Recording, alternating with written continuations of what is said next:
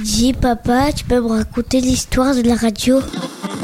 La radio, pendant la Seconde Guerre mondiale en 1940, est aussi un outil de propagande. Français, Françaises, dès aujourd'hui, rejoignez le mouvement de la liberté d'expression contre les ennemis de la France en vous rendant immédiatement sur Radio Paris. Radio Paris. Un tout petit peu plus enjoué. Français, Françaises, dès aujourd'hui, rejoignez le mouvement de la liberté d'expression contre les ennemis de la France en vous rendant immédiatement sur Radio Paris. Ouais, c'est bon ça. Mon enquille. Français, Françaises, dès aujourd'hui, rejoignez le mouvement de la liberté d'expression contre les ennemis de la France en vous rendant immédiatement sur Radio Paris. Ouais, ça c'est excellent. Ce qu'on va faire, c'est qu'on va faire deux versions pour, euh, pour chaque liner. Hein.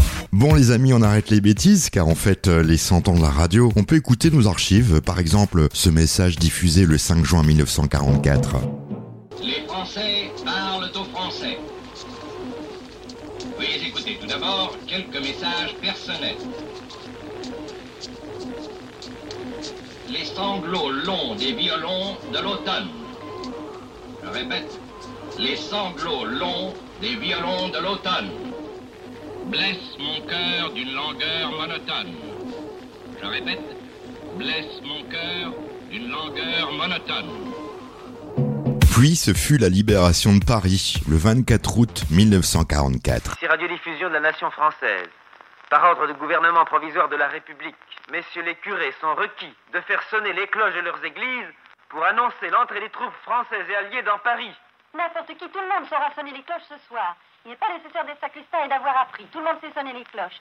Nous vous rappelons également qu'il est tout de même nécessaire de prendre encore quelques mesures de sécurité.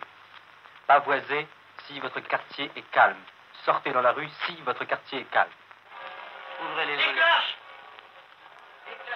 Nous entendons les cloches de notre quartier. Il faut approcher le micro de la fenêtre. Après des années sombres entre 1940 et 1944, la radio devient un monopole d'État. Avez-vous besoin que je vous rende un service aujourd'hui, monsieur? Non, je n'ai besoin de rien.